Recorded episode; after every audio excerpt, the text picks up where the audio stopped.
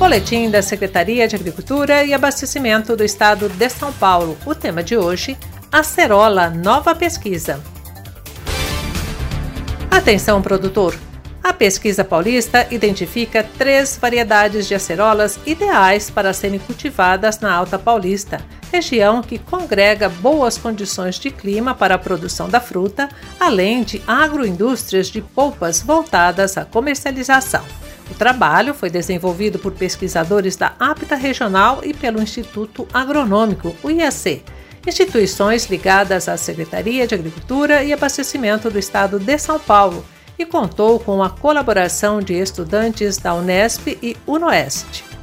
Após a avaliação criteriosa de sete variedades de acerola cultivadas desde 2006 em pomar experimental instalado no Polo Regional de Adamantina da APTA, os pesquisadores identificaram que as mais indicadas para as condições de clima e solo da Alta Paulista são as variedades Olivier, Apodi e Fruta Cor.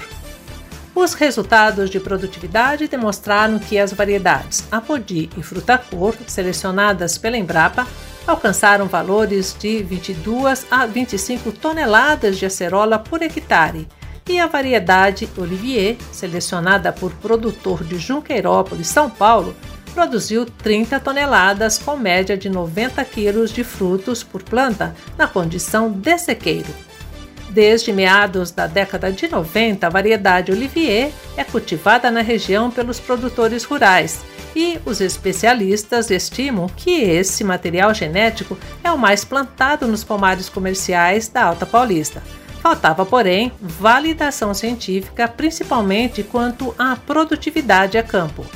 A produção paulista de acerola é predominante nessa região. A cultura é viável e ótima opção para pequenos agricultores. A safra de acerola ocorre de outubro a abril e durante esse período é possível colher frutos por até 30 vezes na mesma planta. Isso porque a colheita ocorre de forma seletiva, já que nem todas as acerolas amadurecem de uma vez. Além das vantagens na produção, a Alta Paulista também concentra as agroindústrias que processam as frutas para a produção de polpas congeladas. E para saber mais sobre o estudo, acesse www.agricultura.sp.gov.br. Este foi o boletim da Secretaria de Agricultura e Abastecimento do Estado de São Paulo.